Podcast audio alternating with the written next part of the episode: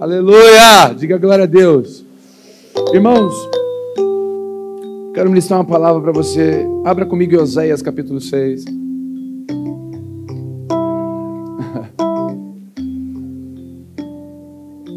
Oséias capítulo 6, versículo 1. Quem tem Bíblia, diga amém. Quem não tem, não fala nada. Fica quietinho aí. É, quem tem a, o smartphone, acesse aí, né? Esses dias um, um irmão falou assim: Ah, eu não concordo. Esses pastores que pregam de iPad, esses pastores que pregam com, com o celular. Por quê, irmão? Ah, é porque tem que ser igual no tempo de Jesus. Então tá bom, então vem para o culto de jumento. Diga aleluia.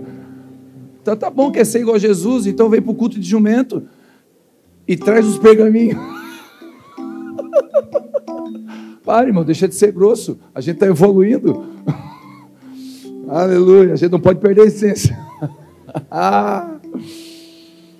Oséias 6, capítulo 1, capítulo 6, versículo 1, diz assim: Vinde, tornemos ao Senhor, porque Ele nos despedaçou e nos sarará. Fez a ferida e ligará. Depois de dois dias nos ressuscitará e ao terceiro dia nos levantará e vivemos diante dele. Conheçamos e prossigamos em conhecer o Senhor, a sua saída, como a alva é certa, e ele a nós virá como chuva, como a chuva seródia que rega a terra. Até aqui. Só ouviu um amém? Minha oração é que essa palavra possa achar um lugar no meio do seu coração, amém? Que possa falar. Escute, é sempre importante você ler a Bíblia com o autor, não leia sem o Espírito Santo, porque se você ler sem o Espírito Santo, você tem uma tendência a excluir algumas coisas que você acha ruim. Eu nunca vi ninguém ler a Bíblia sem, com, é, é, é, de verdade com o Espírito Santo e, e, e, se enquadrar nas coisas ruins da Bíblia. Você nunca lê. Quem já leu a história de Caim e Abel? Quem já soube, amém? Aí você está lendo lá Caim e Abel. Quem é, quem é o Abel sempre? Quem é o Abel? É sempre a gente. Ah, eu sou o Abel, ó. Jesus agradou de mim. Ó, o Caim está lá na igreja, aquele irmão é o Caim. A gente sempre acha que alguém é o Caim e nós somos o Abel. Aí a gente vê a história de Davi e Saul. Saul perseguia Davi. Aí você fala: Ó, oh, Jesus, eu sou Davi. Saul é o irmão. Sempre o outro é ruim e a gente é o bom. Só que se a gente ler com o Espírito Santo, vai ter um momento que o Espírito Santo vai dizer: é Você, Saul, você está perseguindo a minha obra. Você está perseguindo os meus filhos. Você está falando mal de pessoas que são meus filhos. Você está maltratando a sua esposa. E não esqueça, o seu Deus, o seu pai também é seu sogro. Porque ele é pai da sua esposa. Então, se você maltratar a sua esposa, seu sogro vai vir falar com você. É o próprio Deus. Então, Deus é interessante. Alguém aqui já viu para vender caixinha de sarrafo? Não, a gente tem caixinha de promessa. Já viu caixinha de promessa? Quem já viu caixinha de promessa? Não levanta a mão quem tem. Só quem. Por favor, caixinha de promessa. Ah, o Senhor é meu pastor. Ah, Ele te guardará. Ah, só tem promessa. Só tem bênção. É fácil caixinha de promessa. Que bênção. Eu estou para criar uma caixinha do sarrafo. Caixinha da lenha. Caixinha do couro. Caixinha da cinta. Só lenhada. Converta-te ao Senhor, sai do pecado, muda de vida, cuida da tua esposa, perdoa, não julga, cuida do teu filho. É só, só sarrafo. Ninguém vai comprar. Ninguém vai comprar, porque ninguém quer caixinha da correção, a gente quer a caixinha da benção. Só que Deus nos ama. Quem aqui é pai e mãe? Quem aqui já corrigiu seu filho? Quem aqui já corrigiu e foi chorar junto no outro quarto depois porque o coração ficou dolorido? Porque a gente ama, mas a gente corrige. E Deus nos corrige também. Esse texto de Oséias, ele fala assim: vinde. E o vinde eu, me remete a, a, Mateus capítulo 11, versículo 20, 28, 29 e 30. Você conhece? O que que diz? Vinde a mim, vós que estáis cansados e sobrecarregados, e eu vos. Então o princípio do vinde é: vinde, voltemos ao Senhor. Vinde, você que está cansado, irmãos, eu vou dizer uma coisa para você. Talvez você, e, como eu, e muitos de nós já vivemos. Eu, eu lembro quando eu comecei a me converter, eu ia no, no processo de conversão, eu ia um domingo para a som e outro para a igreja. um domingo eu ia para a noite e outro para a igreja. E eu estava ali, aí eu ia para a night som, fazia tudo. o que a noite, só a noite sabe. E eu fazia, e aí domingo eu ia para o culto. E aí eu me sentia assim, meu Deus, aí Jesus me ama. E, e, aquele negócio de buscando ao Senhor. Só que nesse processo de vinde, eu estava cansado e Deus foi me aliviando.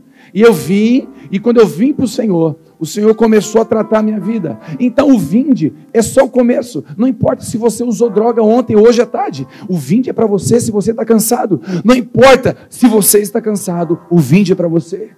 Não importa como está o seu casamento, a sua vida, não importa se você está ferido, o vinde é para você. O vinde é para todo que está cansado.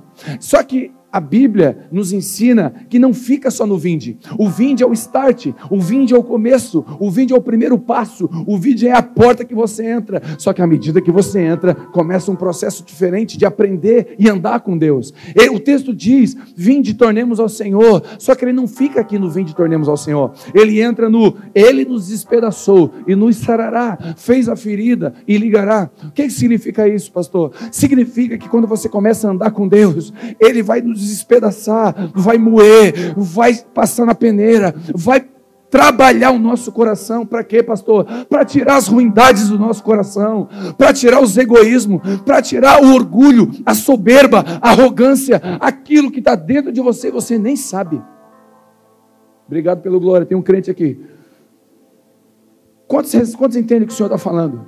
Quando você vem para Deus, escute: se alguém disse para você que vir para Deus é tudo vai dar certo, mentiu para você. Se alguém disse para você que se você aceitar Jesus todos os problemas acabaram, mentiram, me perdoe, mas eu tenho que te falar a verdade, mentiram para você. A mensagem tem que ser completa. Deus é o Deus que sara, mas é o Deus que corrige. Deus é o Deus que ama, mas é o Deus que disciplina.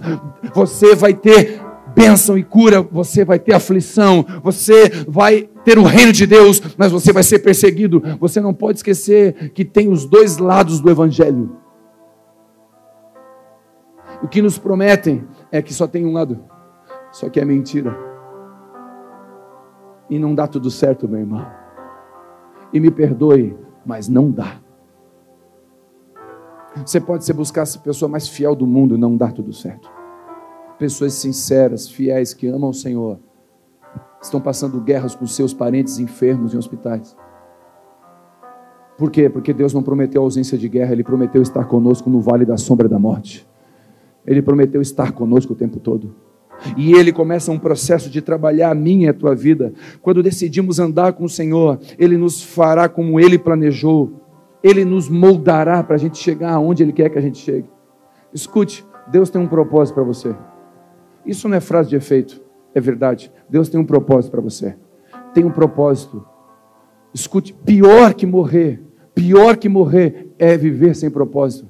Pior que a gente morrer é ter uma vida toda, olhar para trás e dizer, eu não tive propósito nessa vida. Então Deus quer dar um propósito e um sentido para você. Ele tem um destino, ele tem um lugar para você, ele tem um, um, propósito bem definido. Só que para isso, para você chegar nesse propósito, ele vai ter que trabalhar dentro de você, dentro de mim para que a gente cumpra o propósito. Jesus disse para Pedro: Pedro, você pesca peixe. Que legal, Pedro. Vem aqui, eu vou te fazer pescador de homens. Porque você sabe pescar na terra, Pedro, mas no céu é eu que sei as coisas. Eu vou te ensinar a pescar pessoas, porque você não sabe. A tua experiência na terra, Pedro, é muito legal, mas não vale para aquilo que eu tenho para ti. Pedro, eu vou te fazer um pescador de homens. E Pedro poderia dizer: Senhor, pescaria comigo mesmo. Eu entendo tudo. Tu não sabe nada, Pedro. Eu tenho que te curar, eu tenho que te tratar. Tu vai me negar três vezes. Nunca! Vai sim, Pedro, porque eu quero tirar essa ruindade, essa soberba. Pedro era extremamente soberbo. Pedro ele achava, se achava o melhor. É só você ler, você vai ver que ele se achava o melhor dos discípulos. Nunca te negarei. Jesus fala: Alguém aqui vai me negar. E Pedro diz: Eu não, nunca. Eu sou querubinizado. Eu sou quase a quarta pessoa da Trindade, eu sou uma bênção. Tem gente que tem crente que se, se acha assim, a quarta pessoa da Trindade. E aí Deus vem e fala assim: quer andar comigo? Quero, eu vou te moer, porque você vai ficar parecido comigo. Vão me pendurar numa cruz, eu vou olhar para o ladrão que me, me pregou e vou perdoar. Você tem que aprender a perdoar quem te pregou. Quer andar comigo? Você tem que aprender a perdoar quem te pregou. Quer andar comigo? Você tem que aprender a perdoar quem te pregou. Pedro, tu não sabe nada, eu vou te fazer um pescador. Pedro, você acha que sabe? Eu sou o Deus soberano sobre a terra. Eu sei tudo. Eu vou te levar num lugar, Pedro, que você não sabe.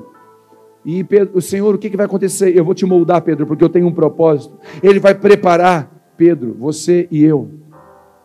eu a minha esposa trouxe uma analogia interessante, nós estávamos conversando sobre isso, sobre é, é, a, a mochila. A nossa filha foi para um acampamento semana passada, um retiro. E, e, se dependesse dela, a, se você, a gente abrir a mochila dela, tinha chips. E a gente olhava outro lado da mochila, tinha chips. E eu acho que ela ia viver de chips. Porque é adolescente, está indo para o retiro. Ah, eu vou levar chips.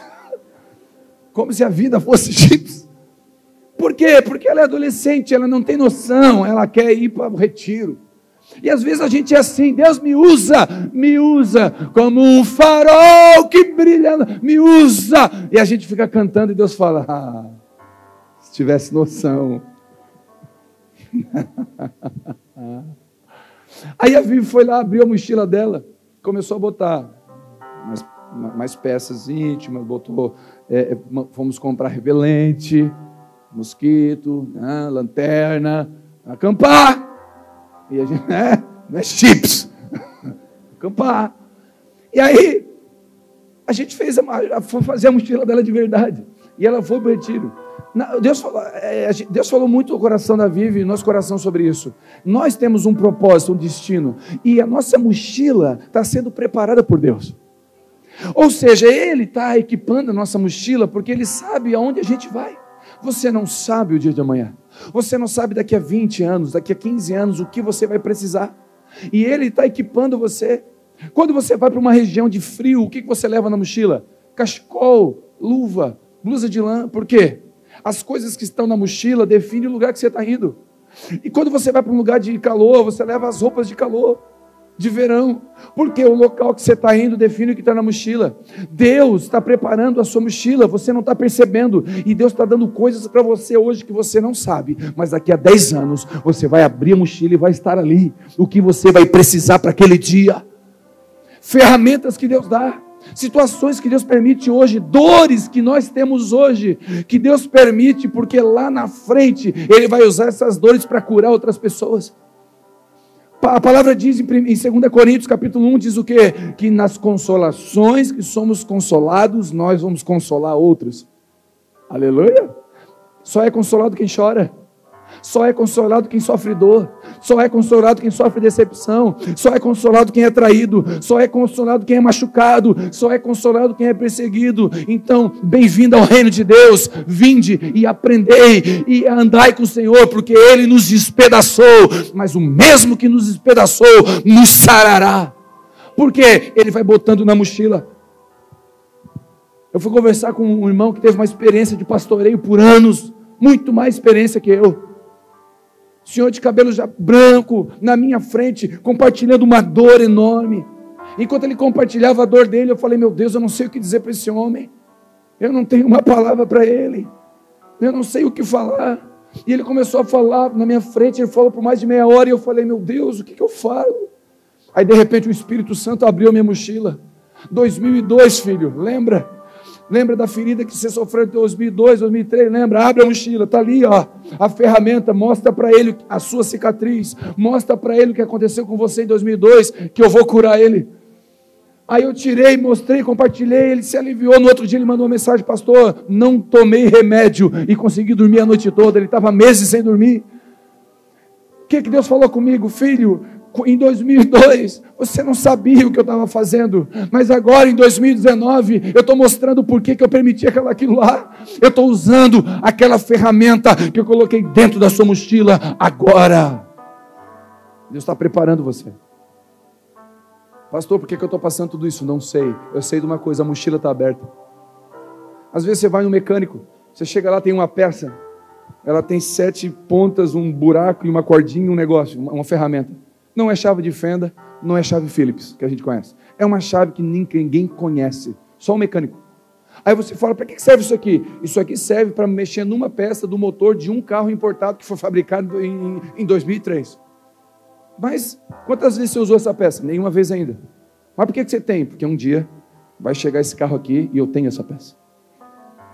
Ele vai poder mexer no lugar correto.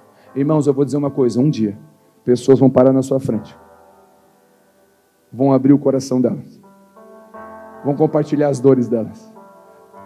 Você vai abrir a mochila e a ferramenta vai estar lá. Tem dias, irmãos, que nós temos decisões a tomar. A igreja começou com 17 pessoas. A igreja tem quatro anos. Nós estamos reunindo mais de 2.200 pessoas no domingo. A gente não sabe o que está acontecendo. A gente reúne o presbitério e a gente ora, meu Deus, o que está acontecendo? Ajuda a gente. A gente não sabe. A gente não sabe. A gente não preveu. A gente não trabalhou para isso. Nós não temos método de crescimento. Meu Deus, o que, que o Senhor está fazendo? E às vezes Deus fala: lembra, lembra ah, lembrei, tira da mochila, use isso. Eu estou dando isso agora para você e chega a hora de usar. Coisas lá de trás que a gente não imaginava. Deus vai preparar você para um propósito. Deus, Deus vai preparar você para um propósito. Por que, que eu estou vivendo isso, pastor? Mochila aberta. Deus está colocando coisa dentro da sua mochila. Porque tem um destino para se cumprir um propósito. Você não sabe hoje, não entende agora. Mas na hora que chegar o momento você encontrará. Faz a ferida e cura. É uma cirurgia, irmão. O texto fala de uma ferida que ele faz e cura. O texto original fala liga. É uma cirurgia, um médico. Quando ele faz a ferida e cura, sabe o que é isso? Tem tumores, tem maldades, tem rancores, tem ódios, falta de perdão, coisas dentro de mim, de você, que só uma cirurgia para tirar. Aí ele bota você anestesiado numa mesa, passa o bisturi. Nossa, irmão, você grita porque dói. E aí você fala: Meu Deus, eu vou morrer. Não, você está na minha mesa. Na minha mesa ninguém morre. Morre quando você está na mesa do mundo. Morre quando você está na mesa do diabo. Mas na mesa do médico dos médicos ninguém morre.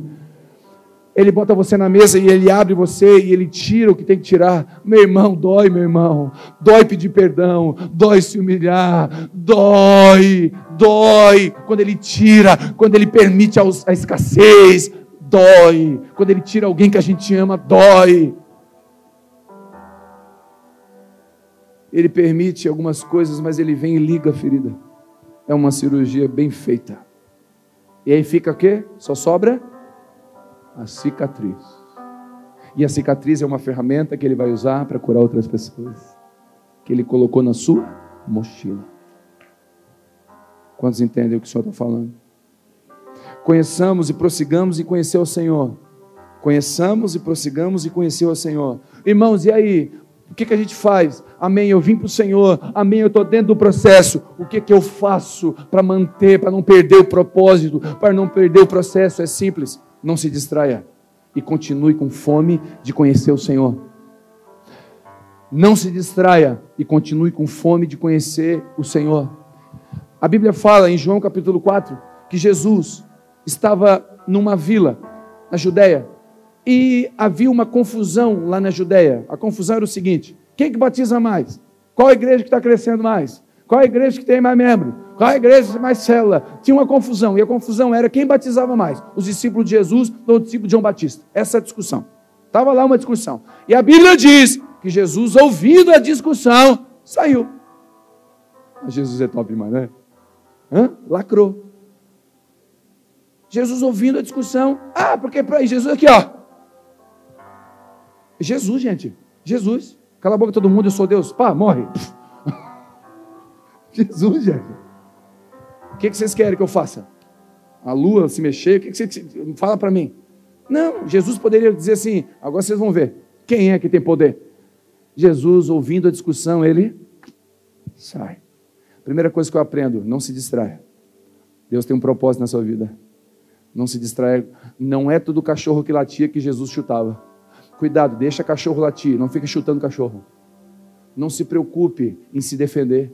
Não se preocupe em ir para a internet se justificar. Não se preocupe em mandar mensagem justificando. Guarda o teu coração. Vai para o secreto e continua prosseguindo em conhecer o Senhor.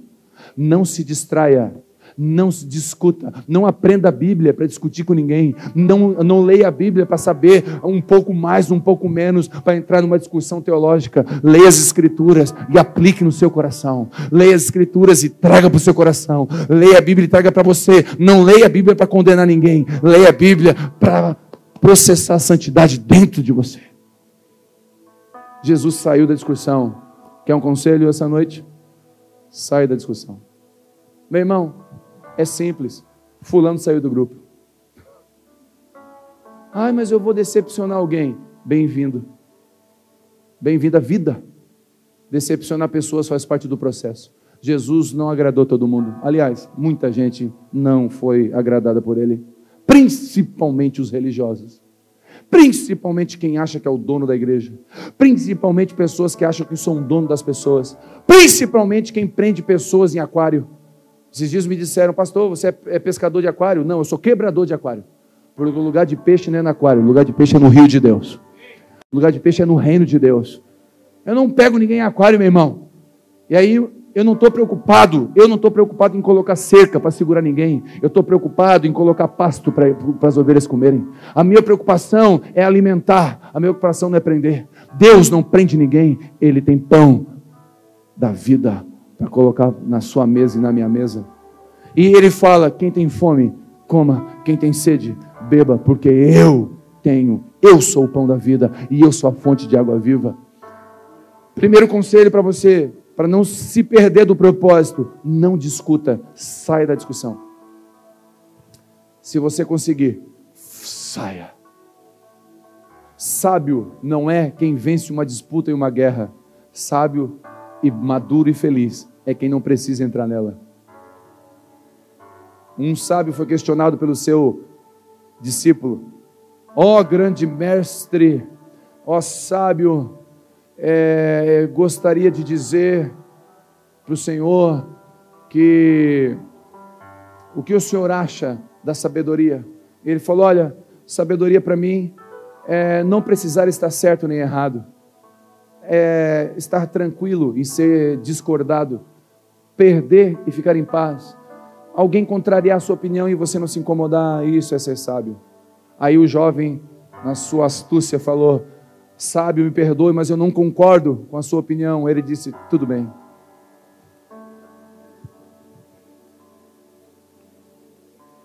Acabei de dizer, cara, que eu não me incomodo com isso. Então não tem problema se você batiza, se a igreja, alguma igreja batiza em água corrente ou água parada. O importante é descer as águas do batismo, porque foi direção de Jesus. Não me importa se se batiza em nome do Pai, do Filho e do Espírito Santo, é em nome de Jesus. Importa é que o Espírito de Deus esteja envolvido no processo. Não importa se usa saia ou cabelo comprido, desde que seja para honra e glória do Senhor Jesus. Então, meu coração e o teu coração não tem que ficar nessas coisas. Fique com Ele. Jesus é o centro, o resto é bairro.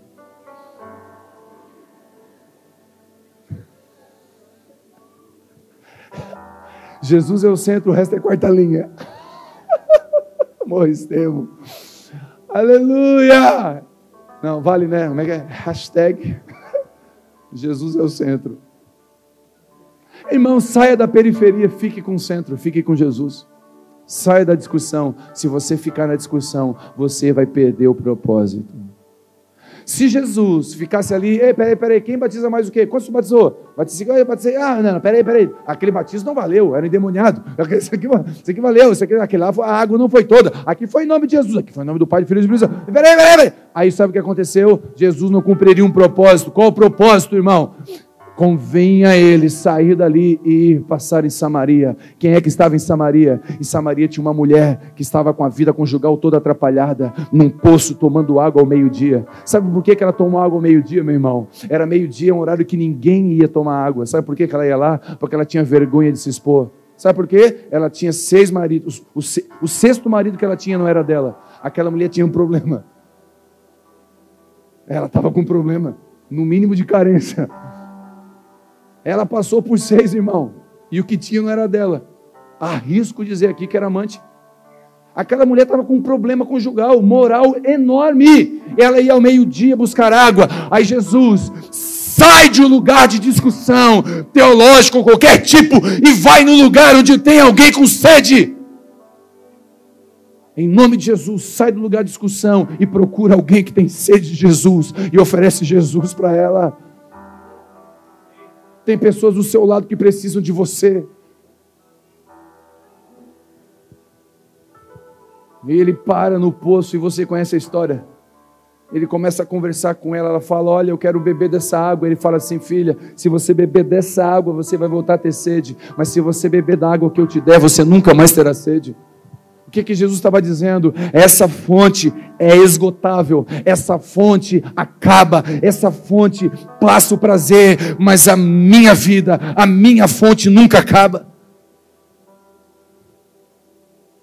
Aquela mulher buscava na fonte esgotável, fraca passageira, escute.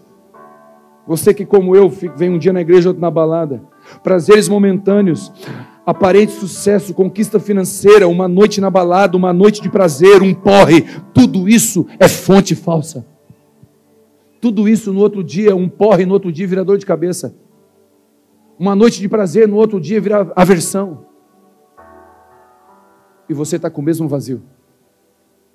O que, que Jesus está dizendo? Essas fontes são falsas. Você bebe e volta a ter sede. Você bebe e volta a ter sede. Você bebe e volta a ter sede. Sempre terá sede dessas coisas, porque não sacia. Ministério, os religiosos de plantão. Ministério, agenda, microfone, likes, visualizações, ainda que não sejam pecado, nem do diabo, são fontes esgotáveis. Porque uma noite de aplauso não se compara a um minuto na presença do Senhor. Mais vale um dia na tua presença, diz o salmista, do que mil dias em qualquer lugar. São fontes esgotáveis. Eu conheço pessoas, nós conhecemos pessoas que ministram pelo Brasil inteiro. Ministram pelo Brasil inteiro estão dormindo debaixo de remédios, estão com depressão, síndrome de pânico, suicídio, mas são, estão na mídia com um sorrisão, com um versículo bíblico embaixo. Sabe por quê? A fonte pode ser errada.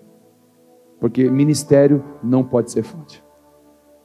Pregar não pode ser fonte. CD gravado não pode ser fonte. A fonte da nossa alegria, a fonte da nossa vida tem que ser Jesus.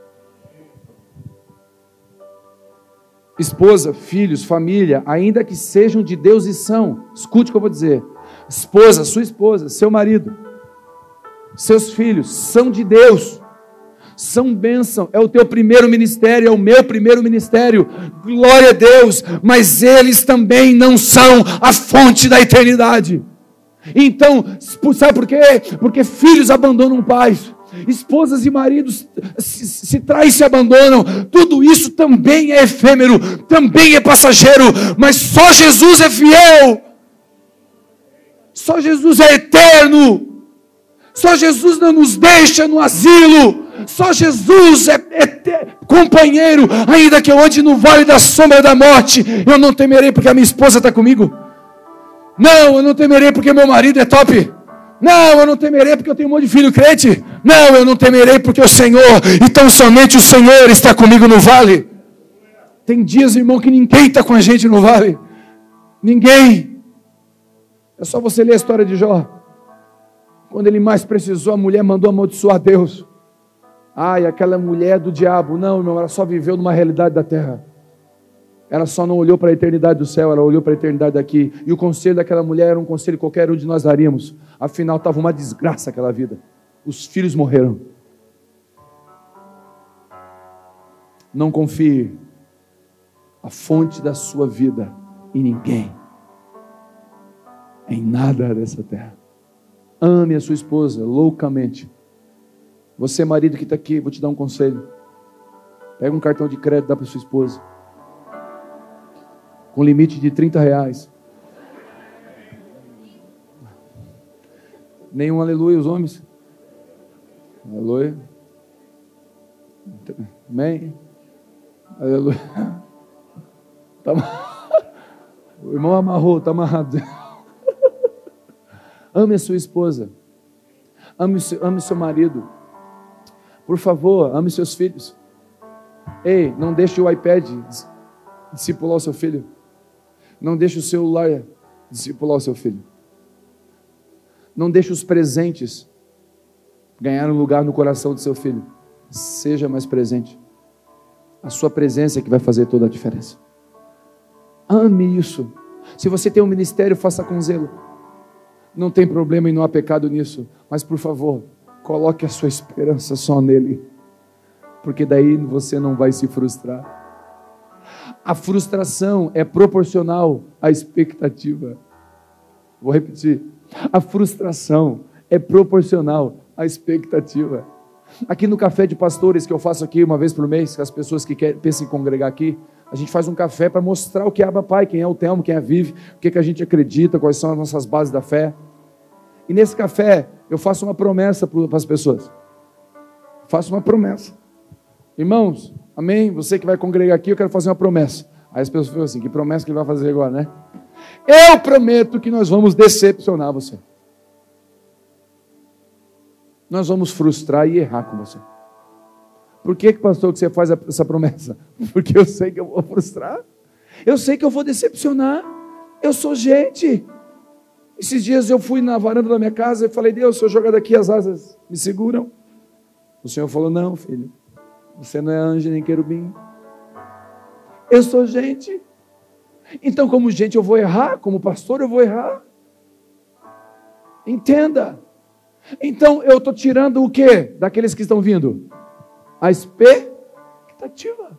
Aí, quando eu errar, o que, que a pessoa vai dizer? Ah, já esperava, ele mesmo disse. Então, não vai ter frustração. Aí você vai me amar, a gente se ama e glória a Deus. Então, queridos, não coloque expectativa demais, você vai se frustrar. Eu lembro quando a gente namorava, eu e a minha esposa. Eu gosto, porque quando eu falo assim das coisas nossas particulares, fica. É um. É um, é um tititim, né? Eu gosto de um balaiozinho. Quando a gente namorava, a Vivi era apaixonada por mim. Mas também, irmãos. Eu, eu tinha a mesma altura, com 30 quilômetros. Eu era um risco. Era um nariz e um cabelo. Você via de longe. Só que a Vivi era apaixonada, não sei o que ela viu. Eu acho que ela teve o olho de Tandera, visão além do alcance. Dos Thundercats. ela viu eu com 30 quilos a mais no futuro, com o cabelinho bem cortadinho. Acho que foi isso que ela. Opa, é aqui. Foi profética, né, meu amor? E eu lembro que ela ficava grudada. Só que eu, eu era, é, era gente sem dono. Eu sempre fui do povo. E nós ia para o retiro, né, mano? Retiro de carnaval, da igreja. Nós ia para o retiro e ela ficava lá assim, ó. Ah, vou jogar bola, amor. E ela, amor, vou jogar vôlei. Ah, vai ter culto. Ah. E ela ficava nos cantos assim, como eu queria tanto ele. Frustrada.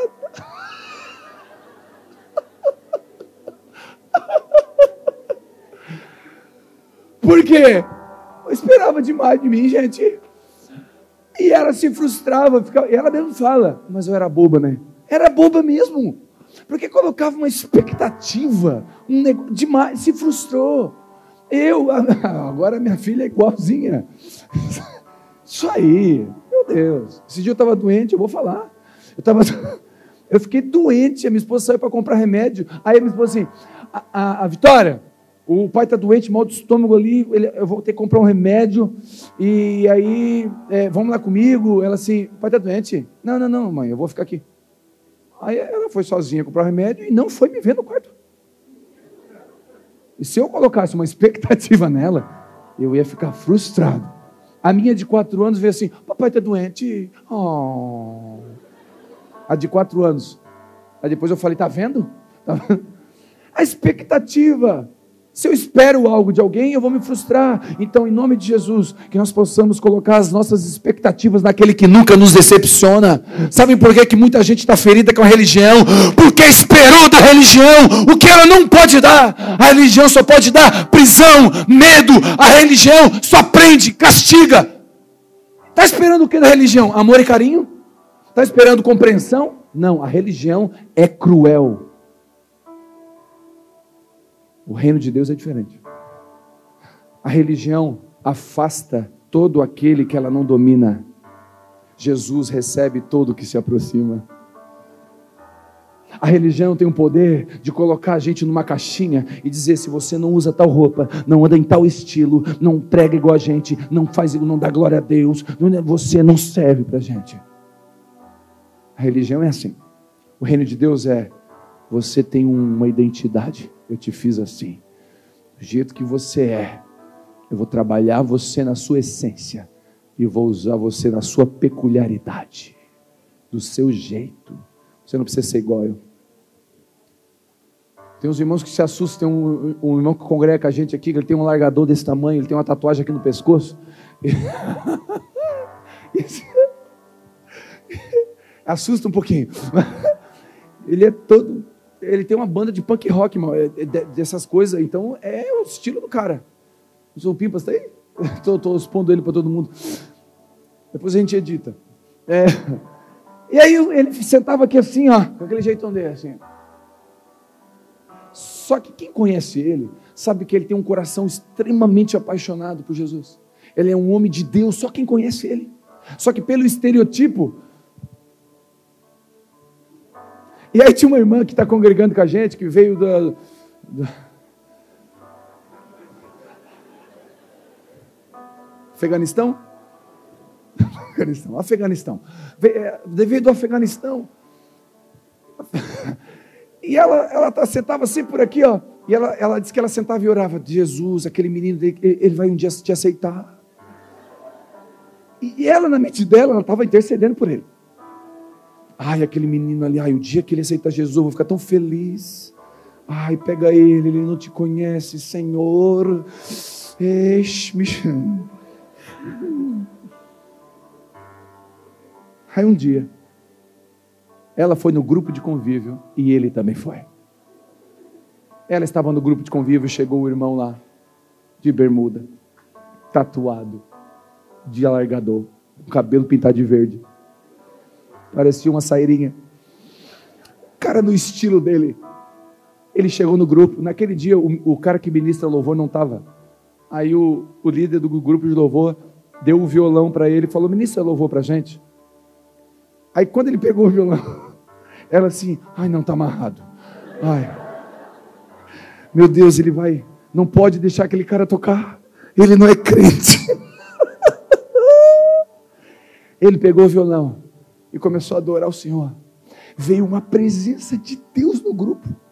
Todo mundo começou a se quebrantar uma unção e ela assim: Meu Deus, ele é de Deus, é do diabo, é de Deus, é do diabo, é de Deus. E, e foi difícil, porque a mentalidade dela estava ainda na religião.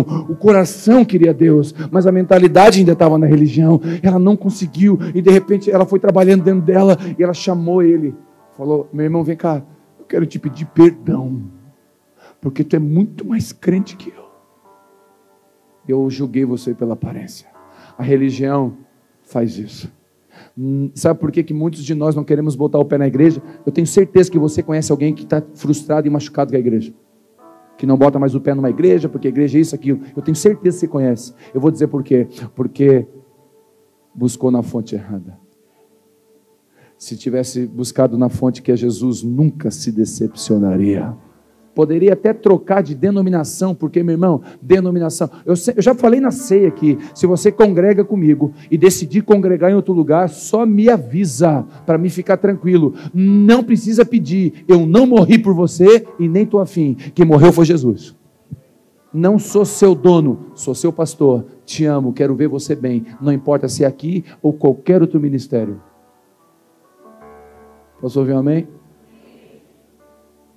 Pastor, está me mandando embora? Não. Estou deixando você livre, porque foi assim que ele te fez. Foi para a liberdade que Jesus nos libertou, e não para a prisão. Ele é a fonte. Ele é a fonte. Ele é a fonte. Um irmão contou um testemunho para mim que ele estava na, na, cidade dele, não vou dizer a cidade, não vou dizer nem a. Era Afeganistão também. Ele estava lá, e ele era do Afeganistão, e ele. E ele estava numa. E ele foi jogar bola Botou uma bermuda e foi jogar bola. 12 anos de idade. Na rua. O pastor viu. Ah, o pastor não viu, não. A irmã viu. E a irmã levou o pastor. O pastor chamou um menino de 12 anos e disciplinou ele. Falou: Você não pode tomar ceia por seis meses. Porque você jogou bola. De bermuda. O menino desviou. 23 anos depois ele estava tentando voltar para Jesus. O nome disso é religião. Jesus não faz isso. Quantos entendem? E mesmo se você estiver em pecado, pastor, eu estou em pecado, Jesus não liga? Não, ele liga. Ele liga porque ele sabe que o salário do pecado e ele não quer que você morra. Por isso que ele fala, filhinhos, não pequeis. Ele não fala, meus empregados não errem. Não, ele fala, filhinhos, não pequeis. Porque eu amo vocês. Quem aqui tem filho sabe, quando você orienta seu filho, filho, vai sair de casa, né? leva uma blusa porque vai fazer frio, vai ter sereno, não, não usa droga, não, não sei do amigo, não, sabe aquelas listas da mãe? Aquela lista da mãe, o que que é? É porque ela te odeia? O que que é aquela lista? Porque te ama. Sabe o que que é a lista? É amor. É amor. Ele te ama. Em nome de Jesus. O nosso problema é buscar na fonte errada. E eu quero orar com você. Quero orar com você. Que tem buscado na, na fonte errada, tem se distraído. Você tem um chamado. Quantos creem nisso? Quantos receberam essa palavra que Deus está preparando a sua mochila? Então, em nome de Jesus, não se distraia nem para a direita nem para a esquerda e não busque em outra fonte. Continue buscando na fonte correta. Quero orar com você. Em nome de Jesus. Senhor, em nome de Jesus.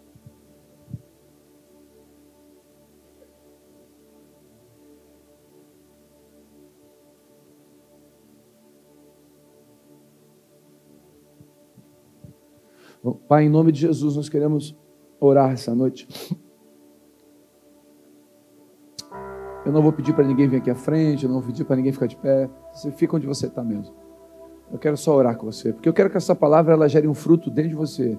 Ela não precisa fazer você se arrepiar e nem se emocionar, ela precisa fazer você entender. Ela precisa fazer você compreender e pôr em prática. É isso que precisa. Essa é a minha oração. Você não precisa sentir Deus, você tem que saber que Ele está aqui. A fé não sente, a fé sabe. Vou repetir: a fé não sente, a fé sabe. E se você sabe que Ele está aqui, é o bastante. Amém?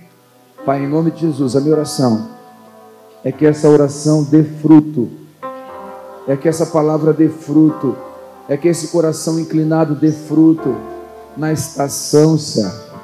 O Senhor está preparando a mochila. Tem alguns irmãos e irmãs entre nós aqui que estão sentindo dores, Senhor.